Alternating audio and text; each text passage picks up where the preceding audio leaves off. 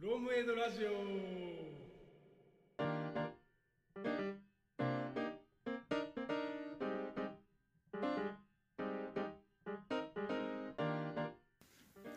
で、えー大人向けの取り組みのやつ。はい。はい。で、えーとこれはですね、事例としては NPO 法人青春基地さんっていうところで、うんはい、これそうなんですこれはちょっとねあの話は実際に聞くことはできなかったんですけど、ん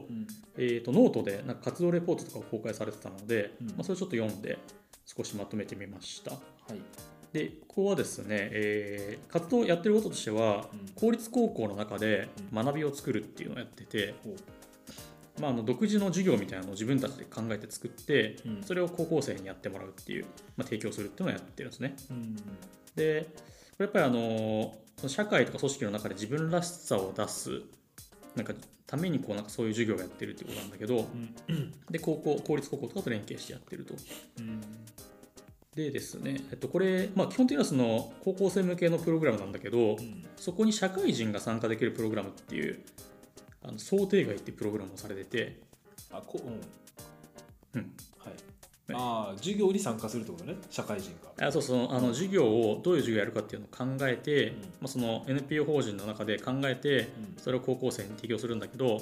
その授業の内容を作り作るところからあ、作る方。そうそうプログラムから入ってで実際にその現場公立高校に行ってうん。授業をやるところも入っていくしうん。っていうのをまあ提供してるのねあれ、大人向けだけど、こ高校生向けなの。ほ本来は。本来は高校生向けの活動っていうのがメイン、ああ、メで、インそれに社会人は参加できるよって言ってんだ。そうそうそうあい一緒に授業を作れるよって言ってんのね。そうそう、はいはい。まあ、活動に参加してもらおうってですね、うん。運営側に回るみたいな話だねえ、うん、なるほど。でこれあの、まあ、やっていくとあの、まあ、どういうことやるかっていうとそのさっき言った授業を作るところとか、ね、から入って、はい実際に現地に行って授業やってみたいなのをやってでそこでなんかやっぱりその高校生たちが、まあ、高校生たちにこう正解を伝えるんじゃなくてうん実習的に、まあ、主体性を持って何かこう作っていく例えば音楽を作る授業とかやるらしいんだけどうん。そういうのをまあサポートはするけどうん。なんか正解をこうやったらいいんじゃないかみたいな正解を伝えたりはしないっていううん。やり方でやっていくとなんか本当にあの生徒たちがなんか自分たちで考えてなんか新しいものを作っていくらしいんだよねなるほど。でそれを見てすごい刺激になるっていうのとうん。あとやっぱ普段高校とかって卒業生で行かないからはい。なんかそういうところにやっぱ足を運ぶっていうことだけでも結構刺激になるっていうのでうん。そういうプログラムをやっててでそれやった後に自分であのじゃあ自分の中で今課題になってること何かっていうのを考えてうん。マイプロジェクトっていうのを立ち上げてほう。それを取り組むらしいんだけどうん。まあこれあの実際にそのやった人のなんか、えーまあ体験談みたいので例えばその会社で、まあ、自分はその子育てをしてしながら仕事をしてて、うん結構大変だったからそのなんか経験を生かして社内で子育て世代の女性向けのうんなんかワークショップを開催したりとか、うんイベントを開催するっていうのを取り組み始めたりとかなるほど。あとはもともと多分音楽関係の仕事をしてる人だと思うんだけど、うんまあピアノのライブ配信を実際に自分で始めてみてうんマイプロジェクトとしてねうんで今まで繋がらなかった違う世代の人とコラボしてみたりとかうんいうので結構新しい学びがありましたみたいなうんでまあ自分のその環境を結構変えてみるっていううん取り組みとしては結構面白いなというふうに思いましたはなるほど。い いきますか。そうで行ってみてもいいかもねどどこのどこでやってんだろうねここれれ。ね東京と東京東京東京あのここの団体さんは中目黒に一応拠点があって近いじ近いのよだからねちょっとお話一回なんかのタイミングで聞きたいなと思ってるんだけどゃん。うんまあそんな感じですね授業を作りに行ったらいいじゃないですか。うん、でねこれちょっとあのなんだろう自分でやっ、まあ、さっきの家庭でやってみる方法こういうのがいいんじゃないかみたいなのはちょっと紹介したけどなんか似たようなこと実は自分やってるなっていうのが一個あって本当ですか。やってるんですよあの学習支援のボランティアっていうのを今やってて行ってましたね。そう言ってるんですよ目黒区の児童館にたまに行ってうん小学生、まあ、主に小学生の、まあ、宿題をこうなんか一緒にやるのを見たりとかしてるんだけどはい。これ結構なんか近いなと思ってて、まあ、そもそも学童児童館なんて行かないし普段行かないねそ。う行くだけでもなんかその子供たちがなんか遊んでるのとか結構新鮮だったりとかうするしあとやっぱりその、まあ、子供たちの勉強を見るわけだからなんかどうやったらこううまく伝えられるかとか理解してもらえるかみたいなやっぱ常に考えるしん。うん。でそこのあの学習支援ボランティアの教室はなんかあんまりこうあのこういうふうにやってくださいみたいなのなくてうん。あくまでもなんか子どもたちが、まあ、もちろん勉強も大事なんだけどうんそのいろんな講師が来ていろんな大人と関わるのも結構経験としては大事みたいなはい考え方を持っててなんかそんなになんか確率的なルールってのはないのねうんうんだから自分でそのどういうふうに子どもたちに教えるかっていうのを考えたり自由にできるし、もちろんアドバイスとかもちろんくれるんだけどはいなんか子どもたちに接する時もうんなんかあのちょっと自分のこう、まあ、こ講師によってちょっと個性が違うみたいな、ねうんうん感じがあってます結構丁寧に教えてくれる人もいればなんか聞かないとそこまで丁寧に教える そこまで丁寧にというか、うんまあ、聞いてこなければちょっとなんか様子を見たりする講師もいたりとかう、んまあ、いろんな講師がいて結構それが面白いっていうね吉崎さんはどういう講師なんですか私はですねあんまりあの積極的に教えに行かないタイプですねあのなんかこのやり方うまくいったなみたいなのありますああなんかうんあの結構その飽きちゃうんだよねやっぱ2時間とか3時間とか勉強してるとあ一発が2時間ぐらいなんですか23時間ぐらいやる2時間半ぐらいかなトータルで、のまあ、途中休憩は入るんだけどうんはいはいそのなんかクイズ形式でこっちから問題を出してちょっとやってみたりとかおうあとはホワイトボードとかがあそこにあったりとかするから、うんなんかホワイトボードを使ってなんか図とか書きながら一緒にやってみたりとかはいなんかそういうのやってますねなんかどれがヒットしたみたいなのありますクイズ形式は結構なんかみんな楽しんでたね活発な意見が出てましたうんおうとかね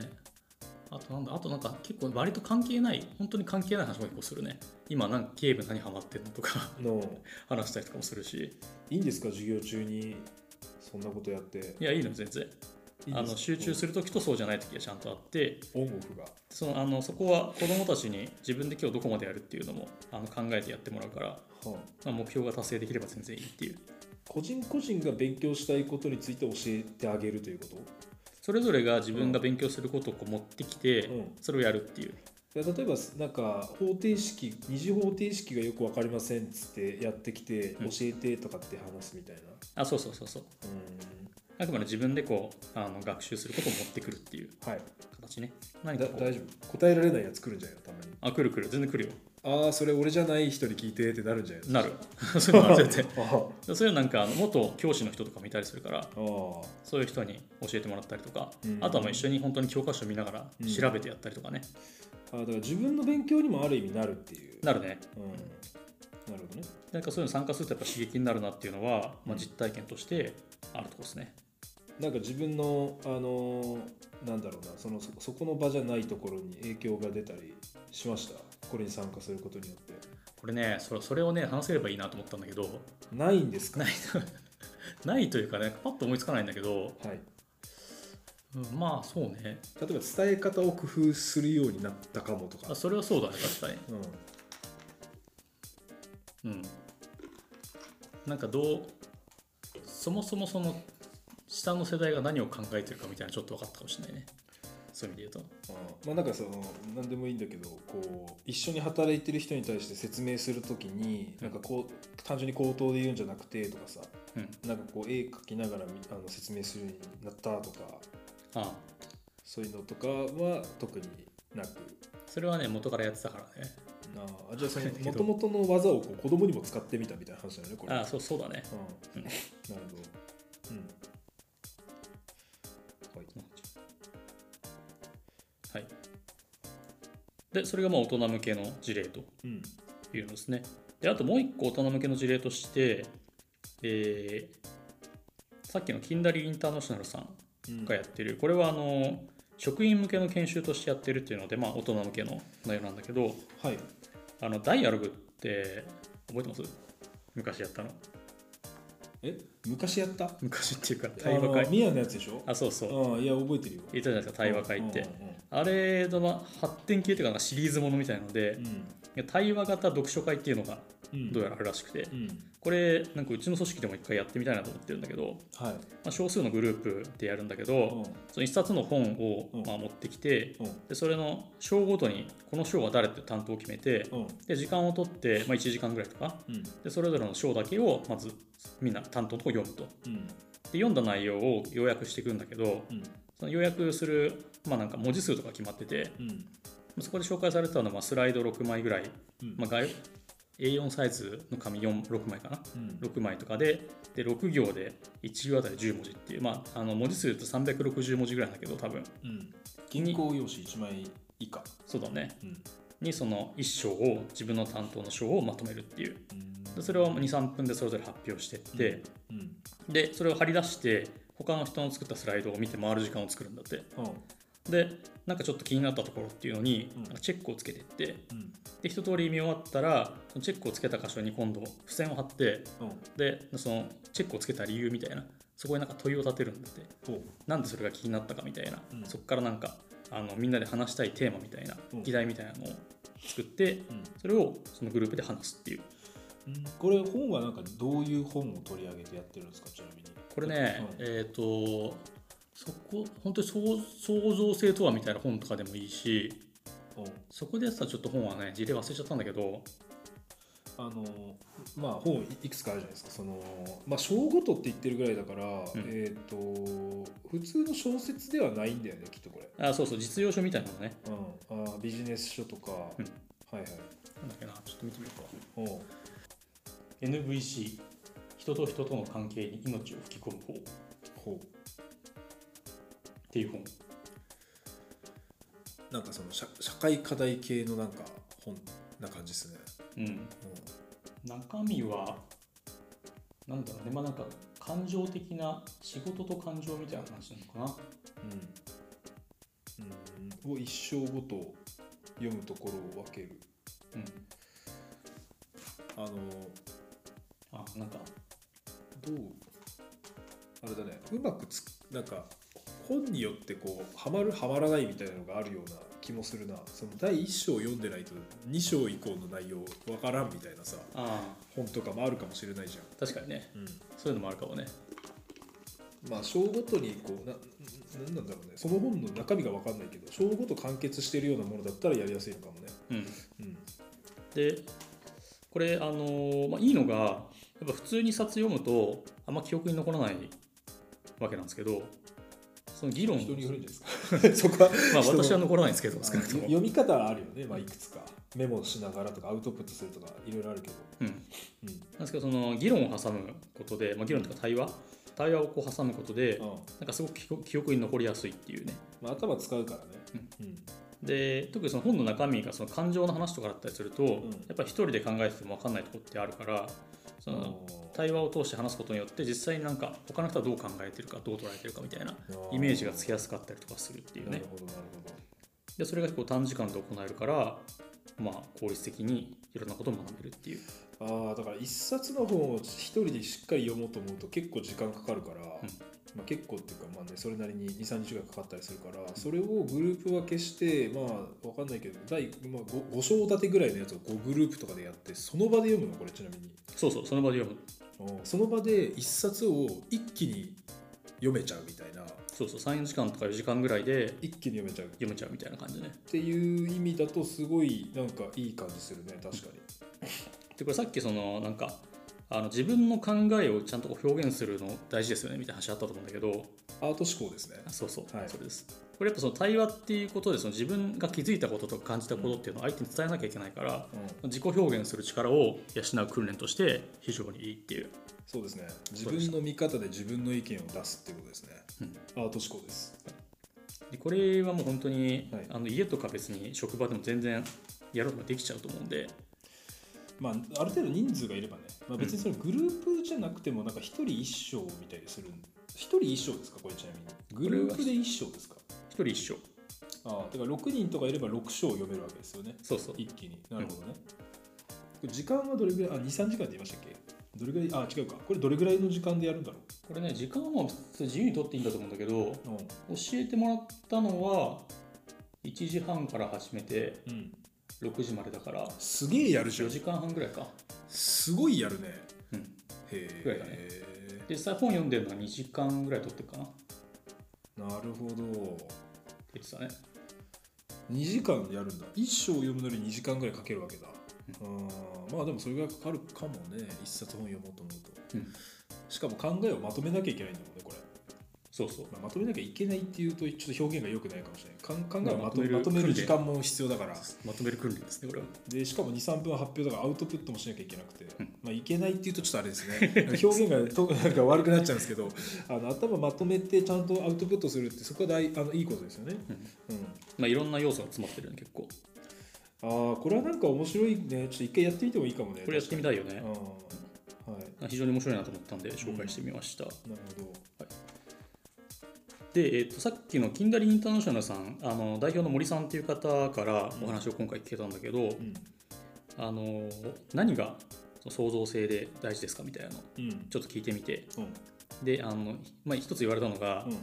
あの子供のやりたいっていうのを否定しないっていうああはいはいはいすごい大事で否定だよね例えば、まあ、宇宙に行きたいみたいなね、うんことを言った時にうんなんかそれより宿題やりなさいみたいな でもよくよく家庭であるような会話だと思うんだけど、うんでもこういうのよくないよねっていうやまマあジでねうんっぱ内発的動機っていうのは非常に重要なので、うんまあ、そこ否定しないで、まあ、宿題もやんなきゃいけないけどね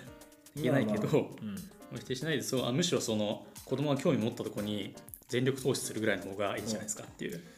えそちょっと一つ気になったのがゲームやりたいっていう時どうしたらい いですかいやもうやったらいいんじゃない全力で オラーっつってでもそのそうゲー後ムやったその後何時間か経った後宿題やりなさいってなるんじゃないのもまだやんなきゃいけないんだけどねやらなきゃいけないけど否定せずに、 ううんまあ、宿題やったらやっていいよとかでいいんじゃないあそれねなんかまあいいやそれ違うな そのなんかそれよくないあのちょっと話が変わるんですけど、なんか褒め方叱り方みたいなうん本があって、そこになんか条件付きで褒めるみたいなよくないみたいななんあかことが書かれてたこれなんかどうすればいいのか聞いてみようか今度気になるよねなんかそのやりたいことがそんなに良いものではない場合どうしたらいいんですかみたいな、うんそこ気になるねあでもねやりたくないことでも、うんこうなんかやっていくことで、うん自分の中でそのモチベーションをなんか作ってあなんかやれるようにするー、うん、っていうのもなんか大事な能力ですねって言ってたああとなんかあそれまたなんか別の動画で見たんだ けどあのーえっ、とすごい音楽がこれちょっと一つの例で、うんなんかすごい音楽が好きな子供がいて、うんあ子供自分の子供がいてでその人の子供があのーまあ高校でえっ、と何音ななんだっけ部活音楽の部活 軽音軽音じゃなくて、えーフォとークソングいや いやじゃなくてあのなんだっけこうえーっとオーケストラ的なのやるところ吹奏楽吹奏楽が 今吹奏楽が一切出なかったんだけどその音楽が好きで、えーっと吹奏楽に、えーっと吹奏楽部行ってたんだって、うんでそこでなんかめちゃめちゃあの好きだから、うんまあ、吹音楽好きで楽しいですってなってたんだけどでもそこであのある日突然辞めるって言い出したと、ほなんでだと思います、吹奏楽やめる理由うん宇宙に行きたい から違います。 あ否定しちゃったあの違うんですよあのそこで言われてたのはあのそこにいる先生がうん大っ嫌いだっていう、まああ、要するにあのめちゃ怒られるうんあの大好きなものなんだけどめちゃめちゃ怒られるからうん嫌いになったというか、うんまあ、音楽自体は好きなんだけどあの行きたくなくなったうんもったいないねそうでただその子あの一方でもともと勉強はあんまり好きじゃないらしくて数学超嫌いだったの。うんまあ、だけど数学を学ぶためになんか確かちょっと微妙な話違うかもしれないけど塾かなんか行くようになった、うんで塾に行くとあの数学嫌いなんだけど、うんあのひたすらあのちょっとでもいいことが、まあ、できたら、うんすごいよく頑張ったねっつって、うん褒めてもらえるっつって、でそそこからなんとあのそびあの音楽のその吹奏楽に行くことはやめたんだけど、ん嫌いだったあの数学の勉強にはあのするようになったっていう。うんなんかそういうあの例があったと。でこれ何が言いたいうん何が言いたいかっていうと要するに周りの影響ってすごいでかい。うん周りがそのなんか褒めてくれたりとか「いいね」って言ってあげることによってあの内発的動機が生まれることっていうのもあるんじゃないかなと思ったっていう、なんかそういう話なるほど、まあ、そういうのあるね、まあ、周りの環境ってやっぱ大事だね周りの人とかね大事はい、はい、っていうのが一つであともう一個あの、やっぱ自己理解を深めるっていうのが、まあ、内発的動機を見極めるみたいなことね自分を知らないとそれってわからないから大事ですよっていうのを言っててでこれあの具体的になんか明日からできることないですかみたいなの聞いてみてうん結構教えてくれたのが、うん、あのライフラインチャートっていうのがあってそう聞いたことありますこれないですないですかはいあの横軸を時間、まあ、時間が横軸になってて、うん、で縦軸が自分のテンション、テンションはいテンションはい、になってて、うんでそこにあの1日のうちで自分がテンションが上がった瞬間とか、うんどういう出来事があったかみたいなのを書き込んでってはいでグラフにするんだってテンションの上がり下がりをはいはい、でそれをうん、毎日やる、毎日やるそうすると自分が何にやって何に興味があって、うんどこで気持ちが高ぶったかみたいなのがうん客観的に分かってくるんで、うんなんか非常にこう自分の理解を深めるのにいいっていうねうんでこれ結構企業とかでもやられてるらしくてよくなんか入社前とかになんか自分のその時は年単位でやるらしいんだけどほあの横の時間軸を、うんなんか一生のうちで何歳の時に何があってみたいなうとかをを書かされたりするらしいんだけどそれなんかテレビでもやってたなそれうんうんなんか実際そういうのに使われてるものらしくてうん